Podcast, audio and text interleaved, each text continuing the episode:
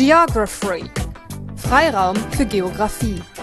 Die Erweiterung geografischer Lern- und Lehrmöglichkeiten über die Grenzen des Campus hinaus.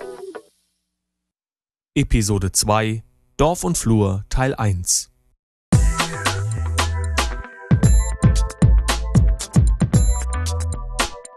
Geography Overview. Ein herzliches Willkommen zur zweiten Episode des Geography Podcasts für Siedlungsgeografie. Mit der heutigen Episode beginnen wir unseren Weg durch die einzelnen Themenbereiche der Siedlungsgeografie. Als Teildisziplin der Humangeografie hat sie dabei unterschiedliche Schwerpunkte. Zunächst einmal sind die Siedlungen des ländlichen Raumes ihr Thema, genauso wie Stadtentwicklungsprozesse seien diese historisch oder ganz aktuell. Um einen roten Faden über den gesamten Podcast aufzuziehen, wird sich diese Episode mit den ländlichen Siedlungen und dem ländlichen Raum in einer ersten Bestandsaufnahme widmen. Die grundlegenden Begriffe müssen erklärt werden, damit wir im Fortgang nicht mit einem Vokabular arbeiten, das wir nicht ausreichend definiert haben. So stehen in der Primary Literature folgende Erläuterungen an. Was versteht man unter einer ländlichen Siedlung? Sind es nicht alles Dörfer? Wie kann der ländliche Raum abgegrenzt werden?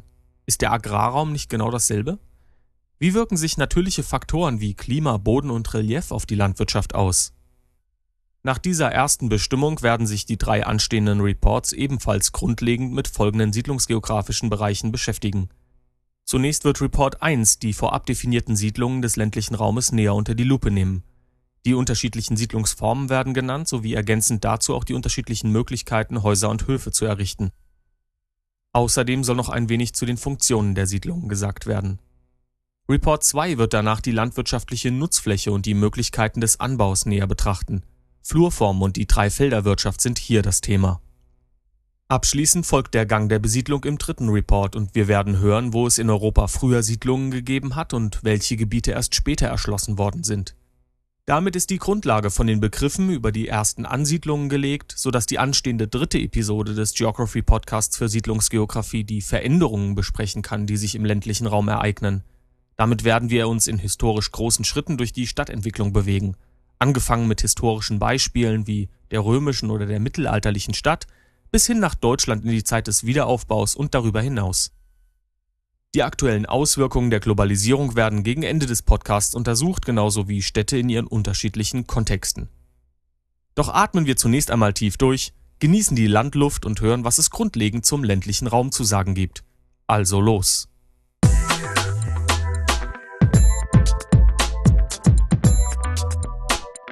Geography Primary Literature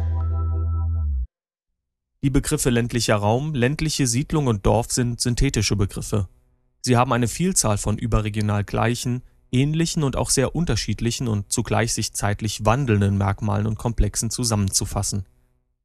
Diese Feststellung aus dem Text von Gerhard Henkel aus der im Jahr 2004 in Berlin und Stuttgart erschienenen Monographie Der ländliche Raum auf Seite 31 zeigt, dass die drei erwähnten Begriffe nicht einheitlich gebraucht werden. Zunächst können wir uns alle etwas darunter vorstellen, was eine ländliche Siedlung ist, was der ländliche Raum und was ein Dorf ist. Davon hat man noch eine Vorstellung, oder? Aber nicht nur das Verständnis der Alltagssprache weicht zumindest teilweise von der wissenschaftlichen Definition dieser Begriffe ab. Die einzelnen wissenschaftlichen Ansätze sind sich vielmehr selbst nicht ganz einig, wie bestimmt und abgegrenzt werden soll. Wir werden gleich hören, dass dies nicht an der Zerstrittenheit unterschiedlicher Forschungsrichtungen liegt, sondern vielmehr an der Arbeit mit den Begriffen selbst. Neben der Tatsache, dass zumindest der ländliche Raum und die ländliche Siedlung ziemlich vage Bezeichnungen sind, entstehen Definitionen doch immer durch die Akteure des Handelns, in diesem Fall die Wissenschaftler. Je nach Forschungsziel, Forschungsinteresse und Präferenz macht es mehr oder weniger Sinn, unter einer ländlichen Siedlung dieses oder jenes zu verstehen. Der Zugang und damit der Blickwinkel sind entscheidend, auch der historische Rahmen spielt eine Rolle. Hören wir uns also an, wie diese drei Begriffe zu bestimmen sein könnten.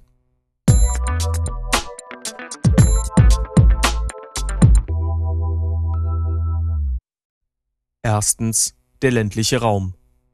Die Definition des ländlichen Raumes kann auf zweierlei Arten vorgenommen werden. Zum einen von innen und genauso auch von außen. Was bedeutet das? Nun von innen heraus bedeutet das, der ländliche Raum über seine inhaltlichen Merkmale bestimmt wird. Dies kann über das Landschaftsbild geschehen, denken Sie an Feld, Wald und Wiesen. Sind eine große Zahl an natürlichen oder naturnahen Flächen auszumachen, kann dies für die Bestimmung als ländlich stehen. Als vorherrschende Wirtschaftsform des ländlichen Raumes wird häufig die Landwirtschaft verstanden. Diese bringt es mit sich, dass die Arbeitsflächen meist größer sind als die bebauten Gebiete. Also mehr Äcker als Häuser sozusagen. Auch die Ortsgröße kann als Indikator gesehen werden. Der ländliche Raum weist in der Regel keine großen Städte auf und er ist nicht sehr dicht besiedelt. Das soziale Gefüge, ein Stichwort wäre hier Nachbarschaftshilfe, ist im Gegensatz zu den Städten noch intakt. Auf der anderen Seite ist die Wirtschaftskraft in Relation eher niedrig. Dies sind nur einige grobe Punkte anhand derer man versucht, den ländlichen Raum zu definieren. Sie haben jetzt vielleicht das Gefühl, dass sich eine stichhaltige Begriffsbestimmung anders anhören müsste. So ist es. Wenn natürliche Flächen als Kriterium gelten sollen, wie viele Wiesen braucht dann ein Raum, um ländlich zu sein? Wie viele Menschen müssen ihr Geld als Landwirte verdienen, damit der Raum ländlich benannt werden kann? Wie nett müssen die Nachbarn untereinander sein, damit es ländlich ist? Dass sich gerade die Erwerbsstrukturen in den letzten Jahren und Jahrzehnten stark gewandelt haben, werden wir in der dritten Episode dieses Podcasts noch besprechen. Wenn die genannten Punkte also als interne Bestimmung nicht so stichhaltig erscheinen, dann klappt es vielleicht mit einer Definition von außen. Dabei stellt man den ländlichen Raum den Städten, Agglomerationen, den Verdichtungsräumen gegenüber. Die äußere Definition klingt hier schon wesentlich klarer, wenngleich sie zumindest genauso wenig greifbar und stichhaltig ist. Henkel zitiert auf Seite 33 die zugehörige Passage aus dem Bundesraumordnungsprogramm von 1975, Seite 5. Die ländlichen Gebiete im Sinne des Raumordnungsgesetzes sind bisher nicht abgegrenzt. Sie erstrecken sich auf Gebiete außerhalb der Verdichtungsräume und ihrer Randbereiche sowie auf Gebiete außerhalb sonstiger verdichteter Räume.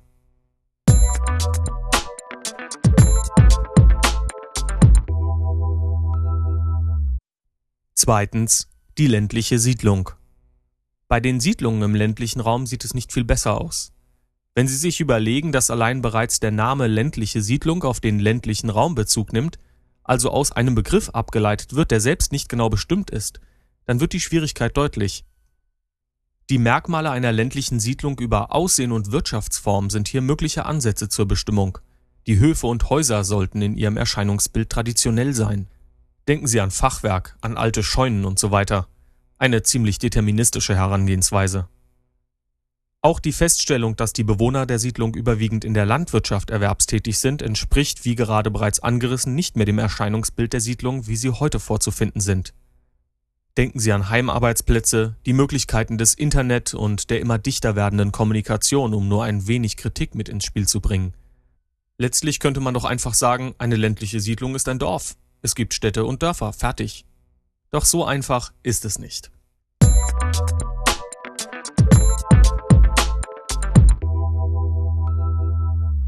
Drittens das Dorf. Entgegen unserer Alltagssprache hat das Wort Dorf in der geografischen Wissenschaft eine etwas andere Bedeutung als die ländliche Siedlung. Natürlich würden Sie in einem lockeren Gespräch auf die Frage nach Ihrer Herkunft niemals antworten, ich stamme aus einer ländlichen Siedlung, sondern wohl eher sagen, ich komme vom Dorf. Wie bereits die ländliche Siedlung definitorisch auf dem ländlichen Raum aufbaut, so wird das Dorf auch als ländliche Siedlung beschrieben, und zwar als ländliche Gruppensiedlung ab einer Größe von ca. 100 Einwohnern bzw. 20 Hausstätten, wie es bei Henkel auf Seite 37 heißt. Ist die Siedlung kleiner, spricht man von einem Weiler.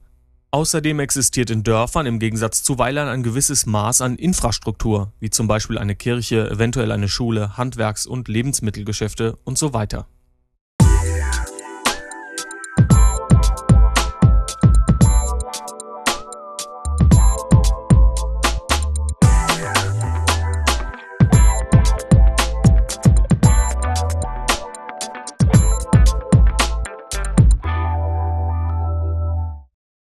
Nachdem wir die beschriebenen Begriffe untersucht haben, können wir uns noch kurz anhören, welche natürlichen Voraussetzungen der Landnutzung existieren. Henkel hat dazu auf seinen Seiten 104 bis 108 einige Anmerkungen gemacht.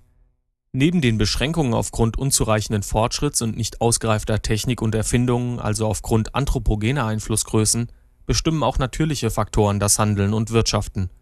Um Land nutzen zu können, muss es gewisse Voraussetzungen haben, wobei sich dabei unterscheiden lässt in das Klima, den Boden, und das Relief.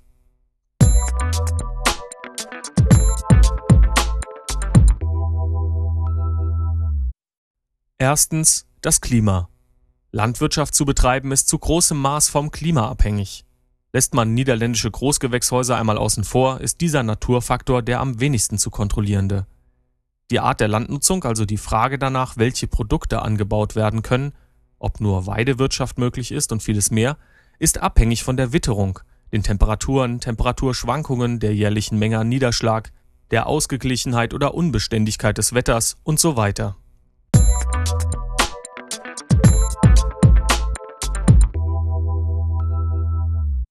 Zweitens der Boden. Neben dem Klima ist der Boden zu beachten. Auf besonders fruchtbaren Böden wachsen andere Pflanzen, lässt sich ertragreicher und breiter gefächert Anbau betreiben als bei schlechten Bodenverhältnissen. Das Gestein und die darin enthaltenen Mineralien spielen neben dem aufliegenden Boden ebenfalls dabei eine Rolle. Im Gegensatz zum Klima lässt sich hier aber leichter eingreifen. Ein Stichwort dazu wäre die Düngung. Möglichkeiten über gezielte Fruchtfolgen den Ertrag auf einem Boden zu steigern, wird Report 2 anhand der Dreifelderwirtschaft näher besprechen.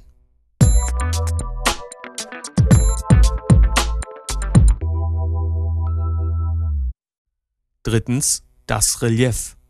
Als letzter Faktor steht hier das Relief. Je nach Hangneigung, der Großflächigkeit eines Gebietes oder den zerklüfteten Bergschluchten ist das Relief ebenfalls bedingend für die landwirtschaftliche Nutzung – Während in der norddeutschen Tiefebene die Heidschnucken grasen, reifen an den steilen Hängen des Mittelrheins die Weinreben besonders gut heran. So existieren Obergrenzen der Hangneigung für die Weidewirtschaft genauso wie für die maschinelle Bestellung der Felder. Und das in gerade sehr kleinräumlichen Einheiten auftretende Geländeklima wirkt sich ebenfalls auf die Landnutzung aus. Hangwinde, die oft nur sehr geringe Besonnung auch während der Sommermonate, all dies ist dem Relief geschuldet.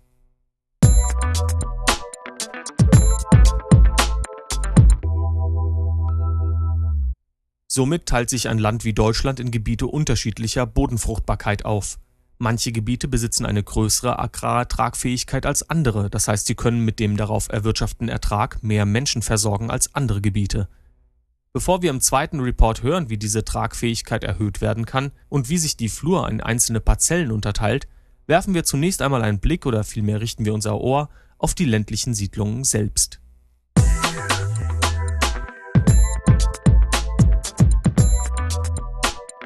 Geography Report Wenn man mit dem Auto durch Deutschland fährt, nicht die Autobahn, sondern eher die Bundes- und Landstraßen wählt, dann fährt man auf dieser Reise durch ländliche Siedlungen, die sich zum Teil stark voneinander unterscheiden. Dabei variiert nicht nur der Grundriss der gesamten Siedlung, sondern außerdem auch die Formen von Häusern und Höfen, was ganz offensichtlich ins Auge fällt. Die großen Schwarzwaldhäuser geben schon ein anderes Bild ab als ein kleiner mittelhessischer Zweiseithof. Doch der Reihe nach. Zunächst einmal zu den Siedlungen.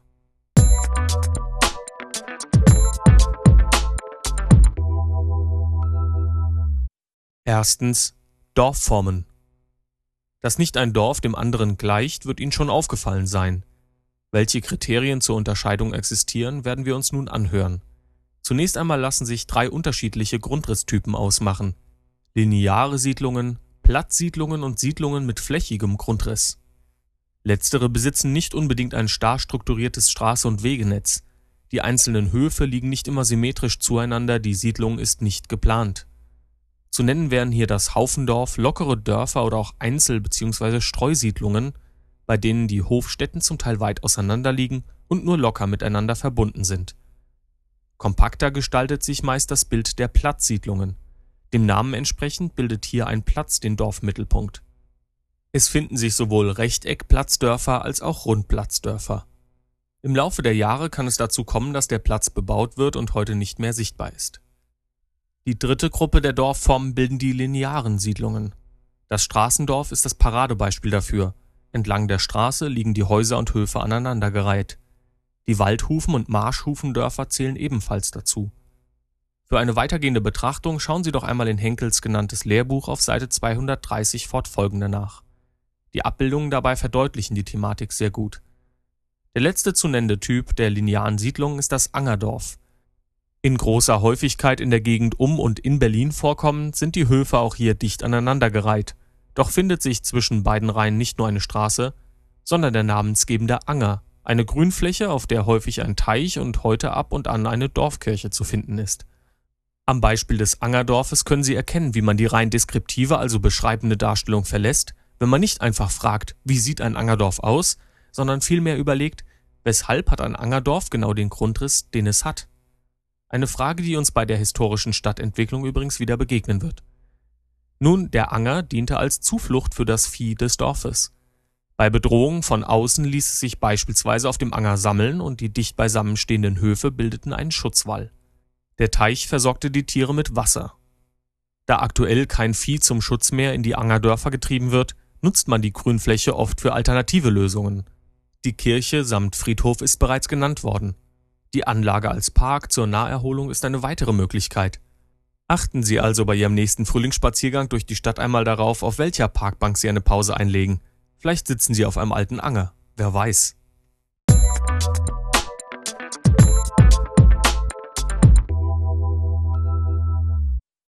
Zweitens Haus- und Hofformen.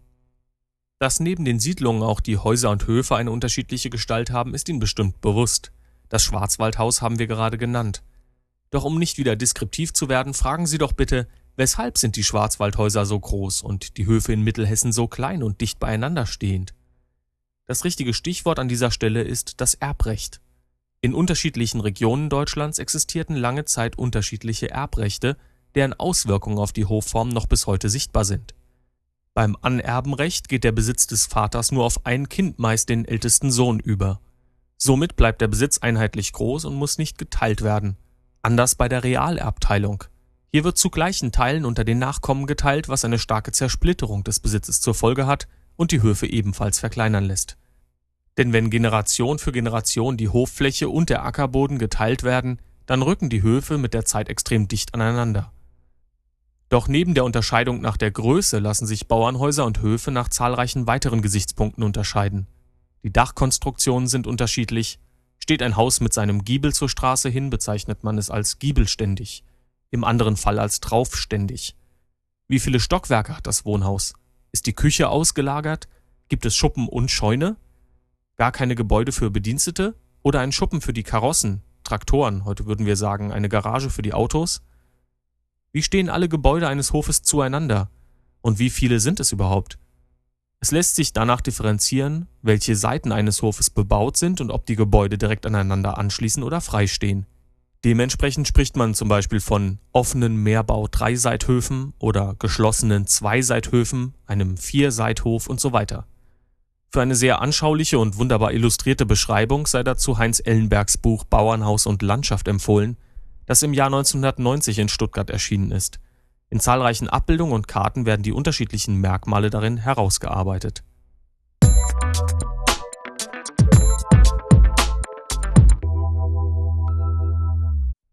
Neben dem Unterscheidungskriterium der Siedlungen über ihren Grundriss und die enthaltenen Höfe und Häuserformen können Siedlungen auch ihrer Funktion nachgegliedert werden Steht die Funktion als Arbeitsstätte im Vordergrund oder eher die Versorgung mit Gütern des täglichen und mittelfristigen Bedarfs? Gemeinschaft und Kommunikation können genauso als Funktionen angeführt werden, die eine Siedlung erfüllen muss oder zumindest sollte, wie das Bedürfnis nach Erholung oder Schutz. Alles in allem zeigt sich, dass auch bei den Abgrenzungen und Einteilungen der Siedlungen die Möglichkeiten zahlreich sind. Wie sich die an die Siedlung angrenzende Flur nun nachfolgend einteilen lässt, wird Report 2 beschreiben.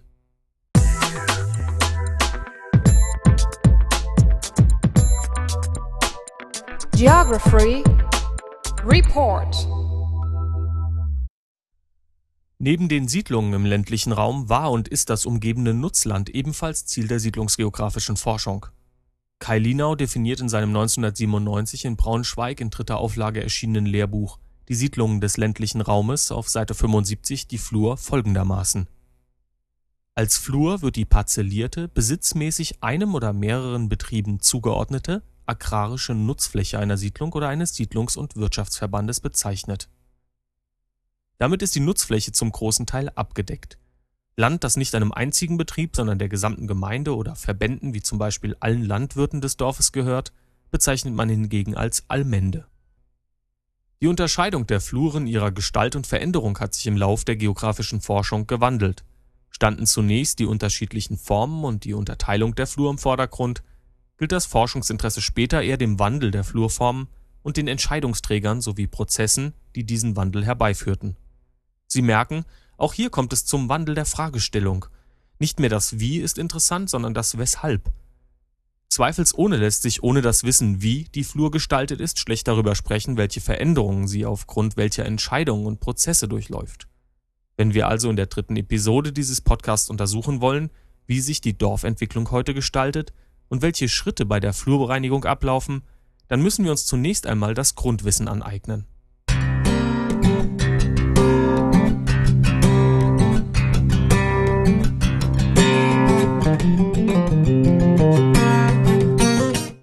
Die kleinste Einheit der Flur ist die Parzelle oder auch das Flurstück.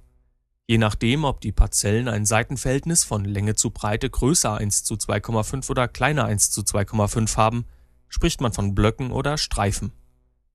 Ohne hier weiter ins Detail zu gehen, ist erwähnenswert, dass je nach Größe, Ausformung und Symmetrie unterschieden wird in große oder kleine, beziehungsweise regelmäßige oder unregelmäßige Blöcke und entsprechend in breite oder schmale, beziehungsweise kurze oder lange Streifen. Soweit zu den kleinsten Einheiten der Flur. Da die Flurstücke meist nebeneinander liegen, werden sie zusammengenommen als Parzellenverband bezeichnet. Je nachdem, ob die einzelnen Parzellen in diesem Verband nun eher Blöcke oder Streifen sind, spricht man von Blockverband, Streifenverband oder als Mischung von einem Blockstreifenverband.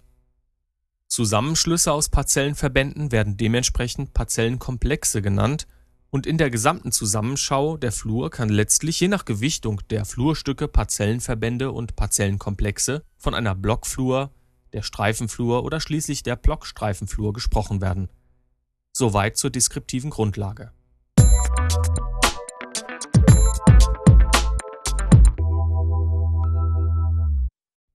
Neben der Einteilung der Flur ist die Nutzung der einzelnen Parzellen ab dem 8. bis 9. Jahrhundert in der Dreifelderwirtschaft verbindlich vorgeschrieben mit dem Ziel, möglichst hohe Erträge zu erzielen, ökonomisch effizient zu arbeiten, war die Dreifelderwirtschaft ein Mittel, die natürlichen Voraussetzungen der Landwirtschaft, vor allem des Bodens, besser zu nutzen als bis zuvor. Die Flur wird dabei in drei Teile eingeteilt, in der jeder Landwirt eine Parzelle, die Zelge, besitzt. Diese hat er verbindlich genau gleicherweise wie die anderen Landwirte zu bearbeiten die auf diese Weise gleichartig und gleichzeitig genutzte Parzelle bezeichnet man also als Zelge, das verbindliche Wirtschaftssystem als Flurzwang. Auf dem ersten Feld wird nun Sommergetreide ausgebracht, wie zum Beispiel Gerste, Sommerweizen oder Hafer. Alle Zelgen des zweiten Feldes bleiben brach liegen. Auf dem dritten Feld wird schließlich Wintergetreide, wie zum Beispiel Roggen, angebaut. Somit konnte der Landwirt einmal Wintergetreide und einmal Sommergetreide ernten sowie sein Vieh auf der Brache weiden lassen. Im Laufe der Jahre wurde die Dreifelderwirtschaft verbessert. Ab dem 18. Jahrhundert mit der Kenntnis und dem Einsatz von neuen Düngemethoden wird es möglich, die Brache ebenfalls zu bestellen. Darauf werden nun Hackfrüchte wie Kartoffeln oder Zuckerrüben angebaut. Die Besonderheit der Dreifelderwirtschaft liegt darin, dass nach der jeweiligen Anbauperiode eine Rotation erfolgt. Wurde auf dem einen Feld also zunächst Sommergetreide angebaut, so wird es darauf folgend brach liegen gelassen bzw. mit Hackfrüchten bestellt, Danach folgt der Anbau von Wintergetreide. Durch die unterschiedlichen Anforderungen jeder Anbauart an den Boden werden nicht immer die gleichen Nährstoffe entnommen. Der Boden bleibt fruchtbar und bekommt im besten Fall durch die abgeernteten Reste der Vorfrucht wiederum Nährstoffe für die darauf folgende zugeführt.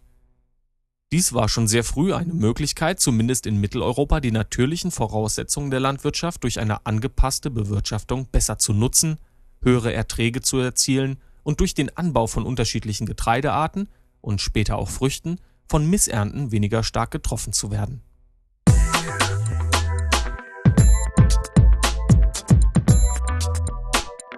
Geography Report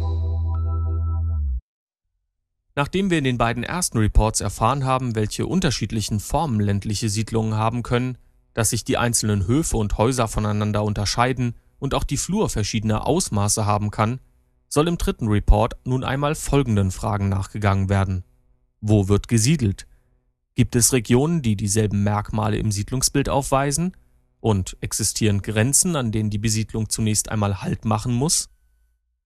Beginnen wir mit der Beantwortung der letzten Frage und gehen wir dazu in der Zeit bis in das dritte Jahrhundert nach Christus zurück. Zu dieser Zeit siedeln noch die Römer in großen Teilen des heutigen Deutschlands, nördlich davon die Germanen. Beide sind voneinander durch eine Siedlungsgrenze getrennt, die Ihnen sicherlich ein Begriff sein wird, dem Limes. Er verläuft zwischen Rhein und Donau und trennt die beiden Siedlungsräume voneinander ab. Mit dem Abzug der Römer im 4. Jahrhundert entstehen westlich der Flüsse Elbe und Saale bäuerliche Siedlungen mit ungeplantem Grundriss. Sie sind Vorläufer der Haufendörfer, besitzen meist Blockfluren und werden dort gegründet, wo die natürlichen Voraussetzungen der Landwirtschaft besonders günstig sind. Über die Ortsnamen lassen sich dabei übrigens häufig Aussagen treffen, welche heute noch existierenden Siedlungen aus dieser frühen Periode stammen. Typische Endungen der Siedlungsnamen bis etwa 500 nach Christus sind solche auf ingen oder auch auf ungen.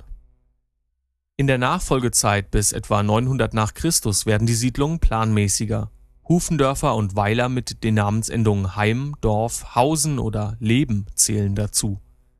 Die Gründungen finden weiterhin in den Gunsträumen statt. Überlegen Sie sich an dieser Stelle, weshalb sollte man eine Siedlung auch nicht in einem Gunstraum errichten, sondern dort, wo die natürlichen Voraussetzungen ungünstig sind. Eine Begründung dazu liefert ganz einfach der Platzmangel. Die Bevölkerung steigt weiter an, sodass neue Siedlungsräume gesucht werden müssen, und dazu ist das 8. Jahrhundert eine ganz markante und wichtige Zeit. Denn von dort an werden auch Ungunsträume besiedelt und außerdem geht die Besiedlung ihren Gang über eine weitere große Grenze hinaus, die Elbe-Saale-Linie. Im frühmittelalterlichen Landesausbau bis 900, aber vor allem in der hoch- und spätmittelalterlichen Ausbauzeit im 12. bis 15. Jahrhundert werden die neuen Siedlungen geplant errichtet, um in den Gunsträumen des bisherigen Gebiets des Altsiedellandes verbleiben zu können, wird gerodet, planmäßig angelegt und ausgebaut. Während östlich der Elbe-Saale-Linie die Kolonisation mit Angerdörfern, Rundlingen und Straßendörfern abläuft, werden westlich neben Angerdörfern auch Waldhufendörfer und Marschhufendörfer errichtet. Die Erbteilung mittels Anerbenrecht und Realerbteilung wird zu dieser Zeit eingeführt.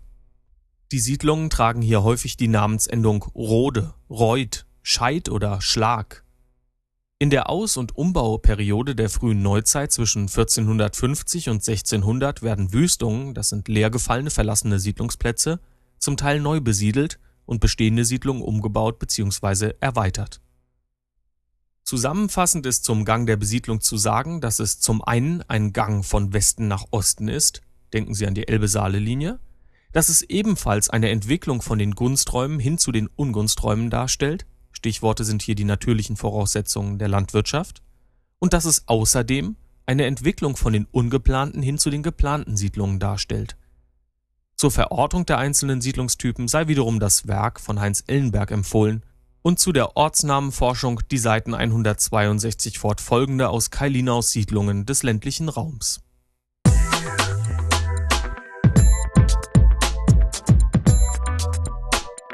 Geography Summary Am Ende der zweiten Episode dieses Geography Podcasts für Siedlungsgeografie stellt sich die Frage, was bleibt? Nachdem Sie einen Ausblick über den gesamten Verlauf dieses Podcasts bekommen haben, sind wir direkt in die Thematik von Dorf und Flur eingestiegen. Die Primary Literature hat dabei die Definition wichtiger Begriffe vorgenommen. Wie lässt sich der ländliche Raum beschreiben? Welche inneren Merkmale fallen Ihnen dazu ein? Und welche äußeren? Sie wissen jetzt zwischen einem Dorf und einem Weiler zu unterscheiden, kennen die Annäherungsversuche an den Begriff der ländlichen Siedlung. Auch die drei natürlichen Grundlagen der Vegetation bzw. der Landnutzung können Sie nun nennen. Klima, Boden, Relief. Denken Sie an dieser Stelle noch einmal darüber nach, welcher Faktor am wenigsten zu beeinflussen ist. Der erste Report hat anschließend Ausführungen zu den Formen von Dorf, Haus und Hof gemacht – wie lassen sich Siedlungen nach ihrem Grundriss unterscheiden? Sie sind entweder linear, platzförmig oder flächenhaft. Suchen Sie sich hier ganz kurz das ein oder andere Beispiel für die lineare Siedlung, die platzförmige Siedlung und die flächenhafte Siedlung.